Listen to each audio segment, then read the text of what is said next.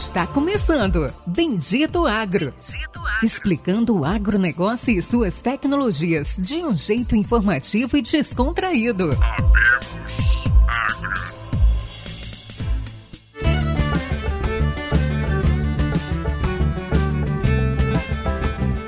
Olá a todos nossos amigos e ouvintes. Está começando agora mais um episódio do Bendito Agro, o seu podcast de conhecimento e inovações do agronegócio do Brasil e do mundo. E hoje, meus amigos, mais um episódio especial, com mais um convidado especial, que já tive a oportunidade de dar algumas risadas com ele antes de começar a gravação. Vamos falar de fertilizantes, né? Um cara extremamente técnico, usando a parte técnica junto com marketing e inovações de fertilizantes no Brasil. Hoje nós iremos conversar com Flávio Bonini, 46 anos, natural de Garças, São Paulo, engenheiro agrônomo e apenas 22 anos trabalhando com fertilizantes e hoje ele atualmente é gerente de serviços técnicos na Mosaic, Mosaic Fertilizantes. Flávio, dá um oi para os nossos ouvintes.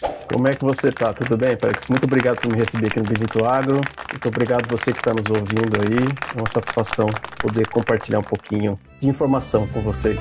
Fantástico. Flávio, que, é um gerente de serviços técnicos da Mosaic Fertilizantes? Gerente de serviços técnicos. Me ajuda a entender, por favor. Nome bonito, né? Mas vamos explicar o que é esse nome bonito, pomposo. Então, a parte legal de fertilizantes é que, conceitualmente, fertilizante ele, ele, ele é um insumo super importante para a produção, né?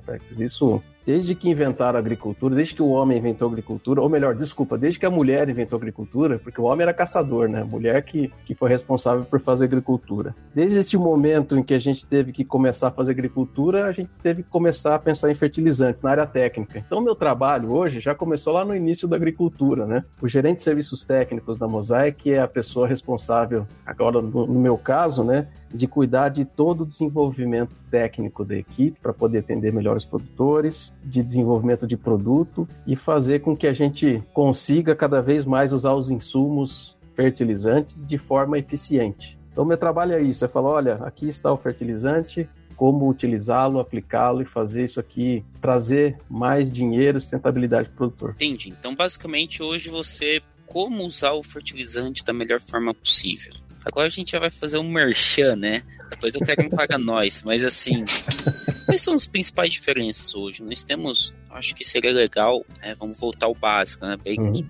back to basics, né? Como falam. E quais são hoje os principais fertilizantes usados no Brasil e algumas das principais diferenças entre eles? Vamos fazer um, um basicão aqui para a turma relembrar.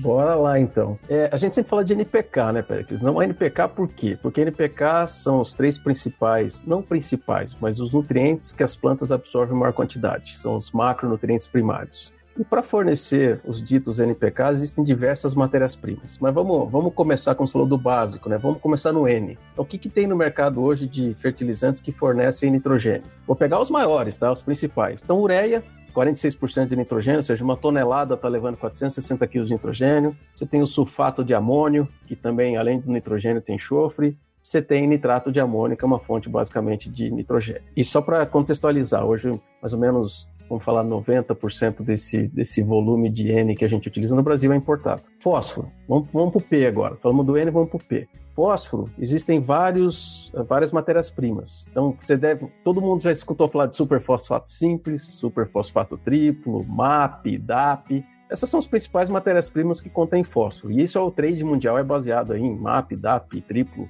Aqui no Brasil, eu consumo bastante grande super por causa do enxofre. Né? Esses são as matérias-primas que, além de fornecer fósforo, fornecem outros nutrientes como enxofre, cálcio, né? que são importantes para a produção. Nesse caso aqui, o Brasil tem uma participação maior na produção. A Mosaic é uma grande produtora de fosfatados aqui no Brasil, não só lá fora, mas aqui também no Brasil. E a nossa, a, a, a nossa importação dos produtos é um pouco menor que o nitrogênio. E aí vem o potássio. Vamos para o último, o último do NPK que a gente conhece. Né? O potássio, basicamente, no, no mundo, né, a matéria-prima, o produto utilizado para fornecer potássio é o cloreto de potássio. Ele é um sal, um cloreto de potássio, tem lá 60% de K2O, ou seja, de cada tonelada de produto são 600 quilos de potássio que tem lá disponível para a planta. E esse é o trade mundial de fertilizantes que a gente chama aqui dos fertilizantes que né, são mais conhecidos, os comerciais, os commodities. Mas tem muita coisa vindo diferente. Todo mundo, né? Todo mundo não, deixa eu ser muito justo aqui, né? Sempre fala, ah, pois mercado de fertilizante, não tem muita inovação, tem um monte, né? Nos últimos 10 anos tem um monte de coisa diferente de fontes, de formas diferentes de uso.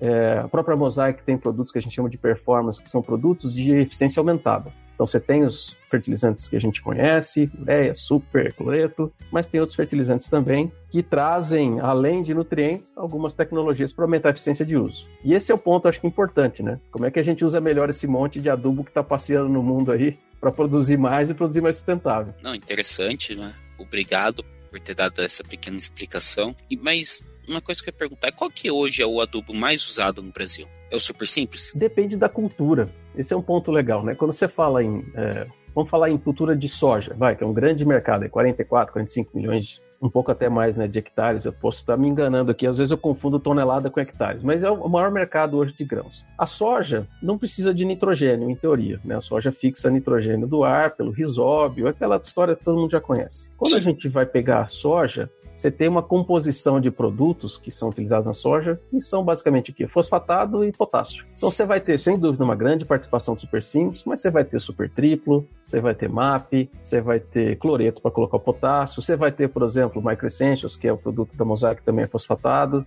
Então existe uma, um tipo de produto que está sendo utilizado pela combinação para fornecer os nutrientes que a soja precisa. Aí vamos para o extremo, né? Eu sou, eu sou filho de produtor de café, então vamos para o extremo aqui, né? Quando você vai para o café, que já é em produção, café demanda muito nitrogênio e potássio um pouco menos de fósforo. Então, você pega, qual que é o produto mais utilizado no café hoje? Os produtos, né? Ureia, sulfato, cloreto, nitrato. Então, dependendo da cultura, você tem um tipo diferente é, de matéria-prima de produto que é consumindo. Mas é bem balanceado, tá, tá Périx? É bem balanceado. No Brasil aí, é, um terço do volume de fertilizantes é cloreto de potássio, tem mais ou menos um terço aí que são uma combinação dessas fontes aí de MAP, DAP, superfosfato simples, superfosfato triplo, e tem mais um pedaço que são esses nitrogenados, né, ureia, sulfato, nitrato. Então, eu não diria que existe um mais consumido, é, mas quando a gente olha por cultura, dá para fazer um pouco essa diferenciação do que, que, que, que a cultura demanda mais.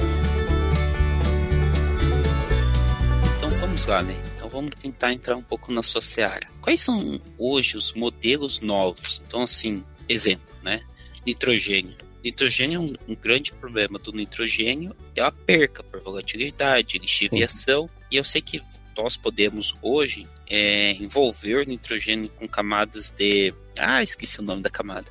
De então, polímeros, né? De polímeros, né? Então, a gente pode envolver. Existe formas de ligação entre o nitrogênio e ele torna ele menos volátil. Às vezes não é só uhum. envolver com o polímero, mas você consegue fazer um tratamento que ele se torne menos volátil. Legal. Quais são hoje, né? Não sei se a Mosaic tem alguns, alguns produtos como esse de nitrogênio, mas quais são hoje os, os principais pontos do melhor uso do nitrogênio no campo e se esse valor ele, ele se paga, porque existe um custo, né, de processamento. De, quando a gente fala de processamento, são processamentos industriais dessa dessa nitrogênio, né? Dessa, eu ia falar desse, fertilizante nitrogenado. É um ponto legal que você trouxe, e, e deixa até dar um passo atrás aqui, quando a gente fala de uso de fertilizante, não só para nitrogênio, para fósforo, para potássio, tem uma, não vou chamar de lei, mas tem uma, um critério que se fala de é, o, o uso de nutrientes eficientes do 4C. Muitos já devem ter escutado. O que é 4C? É aplicar o nutriente correto na dose correta, o C de correto, tá?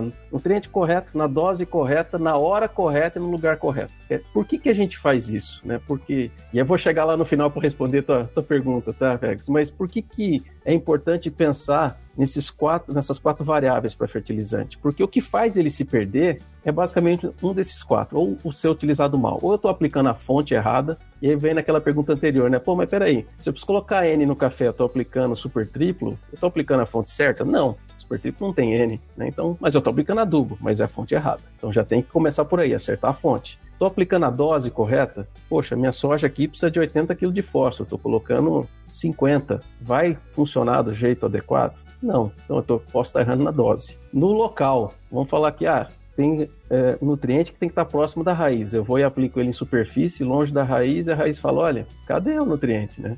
Então, eu apliquei o adubo, mas por que não funcionou? Porque eu não, não, coloquei no lugar certo. E o tempo, que a gente fala no, no, no momento correto. Olha, a planta Vou dar um outro exemplo bom. A soja precisa de boro na hora que está fazendo, enchendo, né? Tá gerando canivetinho e começa a encher grão. Aí eu coloquei o boro lá na dessecação. Esse boro foi embora e cadê o boro na hora que tem que começar a encher grão? Então, você começa a ter um problema de perda de eficiência de nutriente. Então, quando você trouxe a questão né, da ureia, poxa, mas por que, que hoje se existem tecnologias para proteger a ureia de perdas? É justamente por isso, né? Porque a adubação é a conta mais simples que tem, né? É você ver o que, que a planta precisa, ver o que, que tem no solo, um menos o outro, dá o quanto você tem de colocar de adubo. Só que aí tem um probleminha, tem o tal da eficiência. Então você fala, minha planta precisa de 100 kg de alguma coisa, coloco lá os 100 kg de alguma coisa, mas eu tenho eficiência de 60%. Pronto, já não estou colocando 100, estou colocando 60.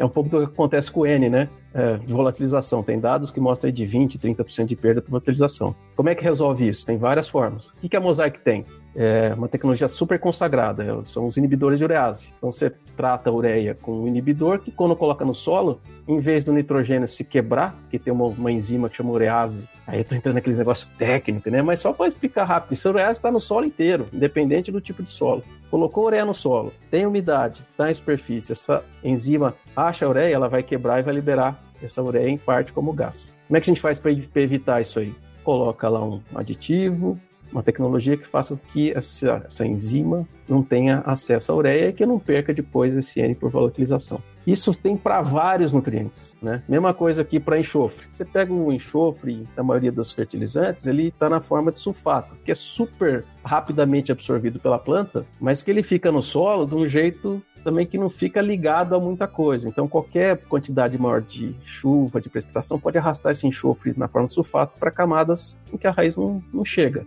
Como é que a gente resolve isso? Você coloca uma outra fonte que libera de forma gradual. Um enxofre elementar, por exemplo, que vai ser trabalhado pelas bactérias do solo vai ser liberado durante todo o ciclo da cultura. Então você vê como é que mudando um pouco a fonte, a combinação, o local de aplicação, como você aumenta a eficiência de uso desses nutrientes. E são baixos hoje. Estou até com meu, né, com minhas anotações aqui, ó. Em média, o NPCT, que é um, é um, instituto super bacana que existe no Brasil, anteriormente era o IPNI, ele tem um trabalho que chama Balanço de Nutrientes na Agricultura Brasileira. E ele fala para gente qual que é a qual é a eficiência média né, dos nutrientes que estão sendo aplicados na, na agricultura brasileira? Vamos pensar em NPK. 60% do N que eu aplico está sendo utilizado, 50% do fósforo que a gente aplica está sendo utilizado e 70% do potássio está sendo utilizado. Então, só aí já dá para ver quanta coisa dá para a gente melhorar em adubação só mexendo na eficiência de uso de adubo, que é muito do que a minha posição faz hoje, né? Sim. Meu, meu trabalho aqui dentro fala assim, ó, como é que a gente usa melhor esse NSP e esse K que a gente está aplicando junto com o produtor? Que tecnologia, que manejo, que recomendação diferente. Não, fantástico. E, bom, legal, né? Então a gente tem aqui o nitrogênio, que eu acho que de longe é o principal, talvez seja a principal dor, né? Não é, não é dor, mas acho que envolve muita questão ambiental, de fertilizantes, entre outras coisas. E nós temos aqui você comentou de cobre, você comentou de enxofre. Nós temos também a eficiência de uso desses fertilizantes por plantas. Então, por exemplo, por que, que soja é tão importante, na minha opinião? Né? Então, por que, que a soja em si ela é uma cultura extremamente importante? Ela tem a fixação de nitrogênio pelos nódulos, entre outras coisas, e também ela é extremamente eficiente no uso de potássio. Então, assim, ficou faltando ali um único nutriente hoje, né, que existe em vários trabalhos, que é o fósforo. Então, assim, de longe o fósforo ele é um dos nutrientes que se prendem na, no, no solo, na argila, ele não fica disponível, fica insolúvel. E como que hoje, ponto interessante, né? Como que hoje a Mosaic vem trabalhando com, esses, com essas novas modelagens de fósforo para o solo? E se existem outras né, a gente já viu muitas empresas falando que ah, vou pegar esse solo, esse fósforo que está preso no solo e vou tornar ele disponível para a planta e se isso realmente ocorre? É uma pergunta super interessante e bastante complexa, né? Mas vamos tentar buscar um pouco responder em relação a fósforo. Você falou da soja para fósforo, né? A, a, a, soja gosta muito de fósforo, sem dúvida alguma, mas ela, comparada com milho, por exemplo, é uma cultura não muito eficiente para absorver fósforo. Então, essa, essa dobradinha, essa sucessão que grande parte do Brasil faz, né? A gente planta soja no verão e faz o milho safrinha. Essa combinação de cultura é legal para o fósforo, por quê? Porque a gente coloca bastante fósforo na soja, a soja aproveita parte disso, tem uma raiz um pouco diferente, e aí vem depois o milho, né? O milho gosta de fósforo. Essa cultura é super importante. Porque tem um sistema radicular enorme, é, tem uma fome de fósforo absurda, e ele consegue trazer esse fósforo que está lá no solo para dentro da planta e transformar isso depois em grãos e ficar esse fósforo na palhada que vai ser utilizado lá para frente. Então, pensando nesse, você falou do N, que tem muita perda, né? O fósforo tem muita perda também no solo, como você comentou, né? Fica fixado, e aí esse solo que está fixado, a dúvida é, eu consigo fazer ele voltar, não consigo fazer voltar? Talvez o ponto mais importante agora é como esse produto, esse fósforo que estou aplicando agora, como é que eu uso ele melhor e como é que eu impeço ele de ser fixado, se é que é possível, né? Ser fixado no solo. Então tem tecnologia para fazer isso, tem forma para fazer isso. Vou dar um exemplo rápido aqui, né? Você pode usar outros nutrientes na própria adubação que fazem com que essa aplicação do fósforo agora na soja, no milho, a absorção do fósforo pela planta seja maior. Né? Você tem isso para magnésio, você tem isso para enxofre. Por isso que é importante aquela, aquela história de fazer adubação balanceada. Às vezes não é só colocar fósforo por si só que vai fazer com que ele seja utilizado. Tem que ter um balanço de adubação. Colocar enxofre, colocar zinco, colocar boro, colocar magnésio, isso, colocar nitrogênio. Isso vai ajudar com que esse fósforo seja mais utilizado. Segundo ponto legal é o que eu falei do, das culturas, né? Quanto mais cultura diferente você tem numa área, com mais raiz diferente, com maior intensificação de uso desse solo, melhor vai ser a eficiência do fósforo. É o Dr. Djalma, né? saudoso Dr. Djalma da Embrapa, ele, ele tinha um trabalho muito legal que ele colocava soja, milho e braquiária. A hora que você colocava a braquiária no sistema, recuperação de fósforo do solo era um negócio aumentava absurdamente, porque é um tipo de raiz diferente, uma planta super eficiente em absorver fósforo, trazia tudo para dentro da matéria seca, né, da braquiária. A hora que você dessecava essa braquiária, tava lá o fósforo orgânico para as plantas. E tem outras formas também de ter fontes mais eficientes. Eu estou falando muito aqui do Microessentials, mas é uma fonte mais eficiente, é um fósforo você tem um aumento de eficiência de uso pelas plantas. O que, que, a gente faz com isso? Você tem que integrar as coisas, né? Sistema de produção, forma de aplicação, fonte que você usa, dose, adubação balanceada para conseguir ter uma maior eficiência de uso desses nutrientes. E aí o papel de quem está recomendando,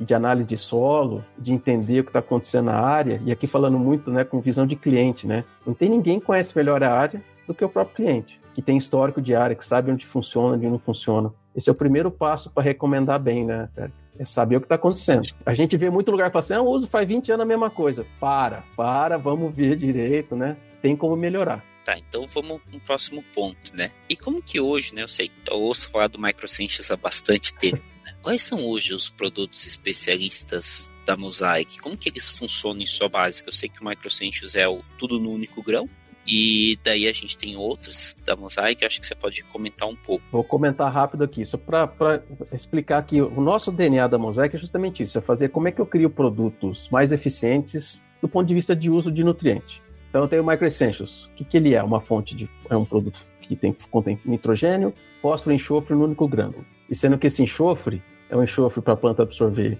de forma imediata e um enxofre de liberação gradual. E o legal desse enxofre de liberação gradual, ele ajuda ainda a melhor absorção de fósforo. Então, o que eu estou fazendo com o Microessentials? Estou fazendo, não estou mudando o manejo do cliente, que é importante, né? Acho que a coisa mais complicada é quando você tem que fazer muita mudança no operacional numa fazenda para você poder aplicar um produto diferente, uma aplicação a mais, isso é sempre muito complicado. No caso do Microessentials é usar uma fonte de fósforo já que você está habituado a aplicar e junto com ela aplicar não só o fósforo, mas nitrogênio, fósforo e duas formas de enxofre. E é o ponto que você falou na pergunta anterior, né? Você falou, mas como é que você sabe se esse negócio é econômico, se não é? Ué, ele tem que se pagar e tem que trazer um benefício para o cliente. Então, nesse caso aqui, o Microessentials tem mais de 10, 12 anos de pesquisa e de campo comercial, mostrando que quem usa microessentials, né, onde a gente coloca microessentials contra o produto convencional, dá três sacos, três sacos e meio de soja de incremento, oito, dez sacos a mais de milho de incremento. Isso paga o investimento do cliente nessa tecnologia, reduz o risco e, sem dúvida alguma,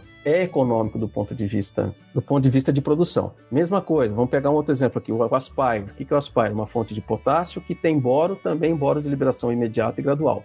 Qual que é a vantagem disso? Olha, boro é um dos nutrientes que mais anda rápido no solo. É o mais difícil de aplicar. Você precisa lá de meio quilo, um quilo de boro por hectare. O que, que a gente faz? Coloca esse boro dentro de um cloreto de potássio, uma fonte de potássio, para ajudar não só na distribuição, mas ajudar a planta a encontrar esse boro durante todo o ciclo da cultura. Que eu falei lá que boro é importante para fazer florescimento, para fazer granação. E tem outros produtos que eu poderia ficar falando aqui, o Camag, que é uma fonte de magnésio, que todo mundo esquece de magnésio, acho que só calcário, né, que resolve magnésio, mas é um nutriente super importante. Já teve até evento falando magnésio, né, o nutriente esquecido, porque a gente acha que a calagem resolve tudo. E nesses níveis de produtividade que a gente está hoje, tem que começar a pensar em adubação sempre mais balanceada. Então esses são, e, e, e, por último agora o que a gente fez, olha, tem uma ótima fonte de fósforo, que é o Micro Essentials, tem um potássio super inteligente, que é o Spire, tem um produto que ajuda não só na produtividade, mas em qualidade de colheita com o Camag. Vamos misturar tudo isso, vamos trazer isso numa única solução produtor. E a gente trouxe recentemente o Performa, que é poder trazer essa adubação balanceada, poder trazer esse, todo esse pacote né, de, de coisa mais eficiente na adubação para os clientes e de forma a que a se pagar, aumentar a sustentabilidade e aumentar a produtividade. Nossa, é muita coisa. E hoje, vamos pensar assim, o que, que você indicaria? Vou pegar um caso aqui. Eu tenho um solo arenoso, e 15% de argila. O que você indicaria para esse solo? Agora vamos começar a fazer umas perguntas rápidas aqui. Vamos começar a falar agronomês aqui, né? Primeira é, coisa de solo. Que, que é? Tenho, cara, tem uma solo que eu, eu quero produzir 70 sacos de soja em 15% de argila. Eu vou puxar muito aqui que eu aprendi com meus professores lá. Não, depende. É.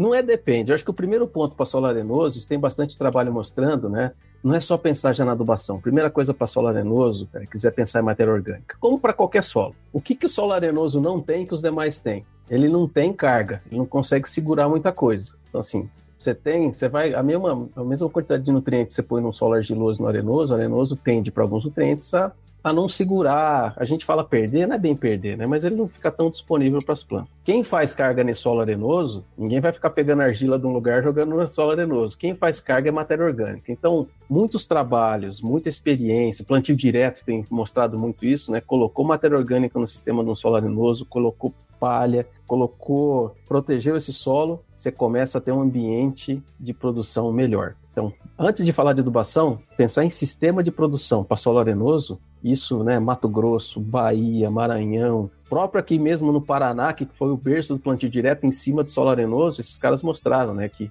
matéria orgânica, fazer isso é o primeiro passo para conseguir ter bom rendimento em solos arenosos. Segundo ponto é o que você falou, é pensar em usar produtos mais eficientes, porque o solo por si só já vai ter pouca carga ou pouca caixa no solo arenoso. Então, mas depois que você fez matéria orgânica, você vai poder aplicar seu fósforo, seu potássio, talvez parcelar um pouquinho mais o potássio, né? Não colocar tudo de uma vez, mas vai poder aplicar fósforo da forma que você precisa, colocar potássio e ter um ambiente. E eu vou entrar nesse ponto, né? E a gente aprendeu, no, eu falei que eu sou velho, né? 22 anos você falou, né? Que a gente aprendeu no passado com o manejo de solo, argil, é, solo arenoso, né? Quando você tem algum estresse ambiental, a areia é a primeira que sente, né? É a, é a menor caixa. Mas se você faz, e pegar a experiência do oeste da Bahia, deve ter muita gente aqui da Bahia que escuta, experiência de corrigir solo em profundidade, fazer perfil de solo e matéria orgânica, é possível tirar os 70 sacos, ou como eu já vi em vários casos lá, 85 sacos de soja, né? 320 arroba de algodão em solos com 13% de argila.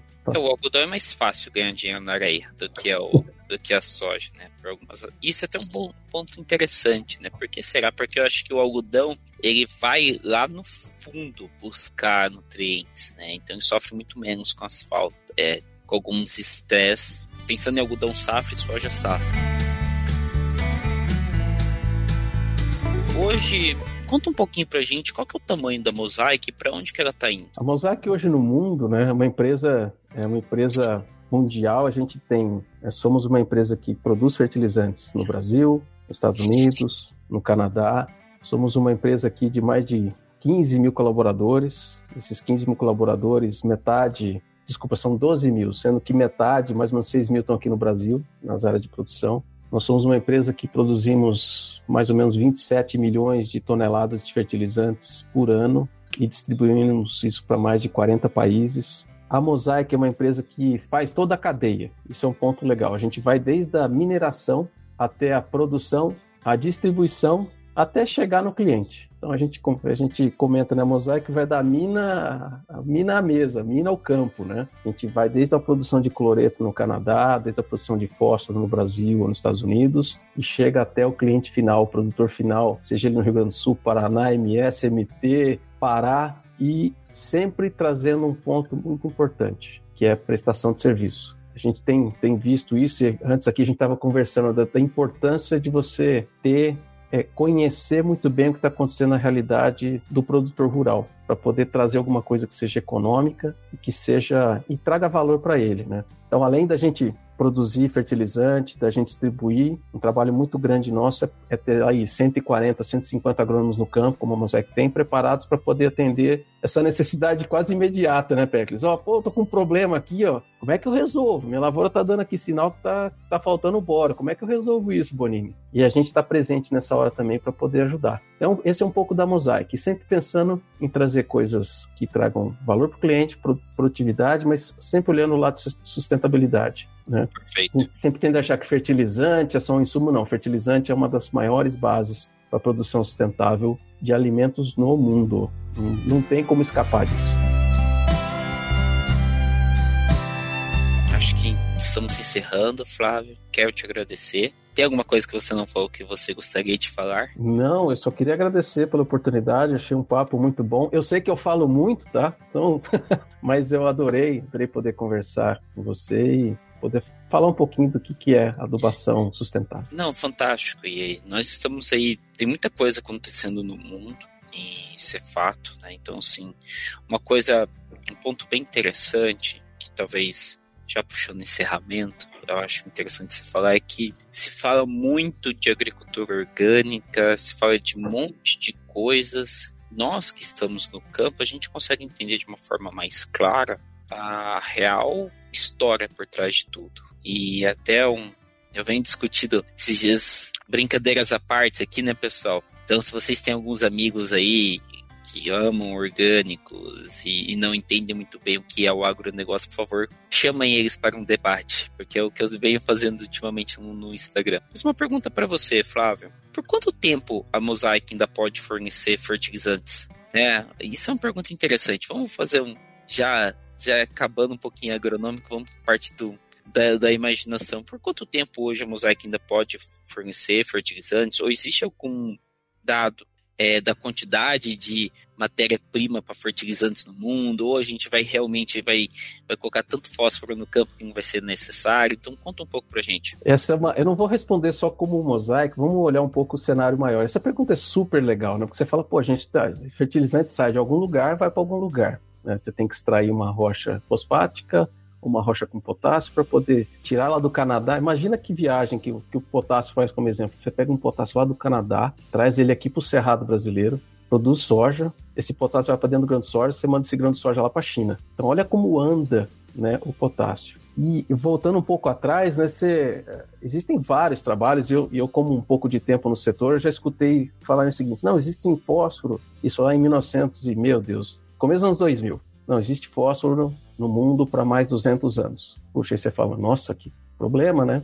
E 20 anos depois, eu me deparei com um trabalho e falou, existe fósforo no mundo para mais 400 anos. Falei, mas peraí, passaram-se 20 anos e aumentou a quantidade de fósforo? Então, o que que, quais são os fatores por trás disso? Primeiro que a gente estima a quantidade de fósforo de acordo com, é, com prospecção. Então, você fala, hoje o que a gente consegue enxergar de fósforo é isso, de fontes que podem ser utilizadas. Mas o que, que muda? Muda a tecnologia para a transformação desse fósforo em fertilizantes, em nutrientes, muda a forma de entender quais fontes naturais podem ser utilizadas para produzir fertilizantes e principalmente muda a forma que a gente usa o produto. Então, existem diversos, né, já vi de 400, já vi de 200, já vi de 600, mas um ponto é importante, o nutriente não deixa o planeta. Se no futuro a gente não tiver minas né, de nutrientes, nós vamos ter repositórios como o mar, como outras fontes de nutrientes. Então, é, eu, não, eu não me preocupo, enquanto agrônomo, que vai faltar nutriente no planeta. Não vai. O nutriente não vai sair pelo espaço.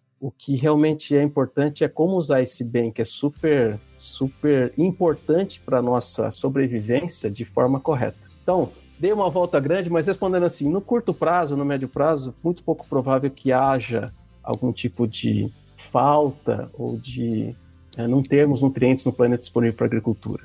Ainda mais um, uma, uma numa projeção de população de 9, 10 bi de pessoas. O que a gente tem que saber é utilizar bem e, e utilizar de forma eficiente. Fantástico. E é isso aí, Flávio. Dessa forma que nós encerramos o episódio de hoje. Muito obrigado. Obrigado aí também, Laís, que esteve aí offline, mas que ajuda a trazer um, um convidado de alto conhecimento igual esse. Quero agradecer a todos os ouvintes que estiveram conosco né, até agora e que estamos abertos, né? E sempre que eu tenho oportunidade eu chamo alguém, ó, vamos debater e dessa forma a gente vai conseguindo aprender, né? E através de podcasts e, e livros a gente vai aprendendo e levando mais conhecimento para as pessoas. Obrigado, Flávio. Obrigado. Obrigado a todos e até o próximo episódio.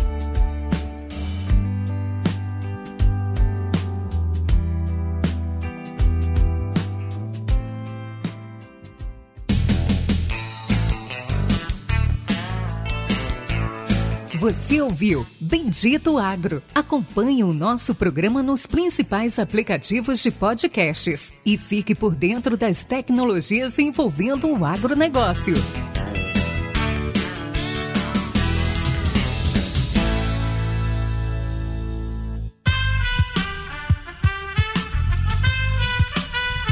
Esse podcast foi editado por Aerolitos Edição Inteligente.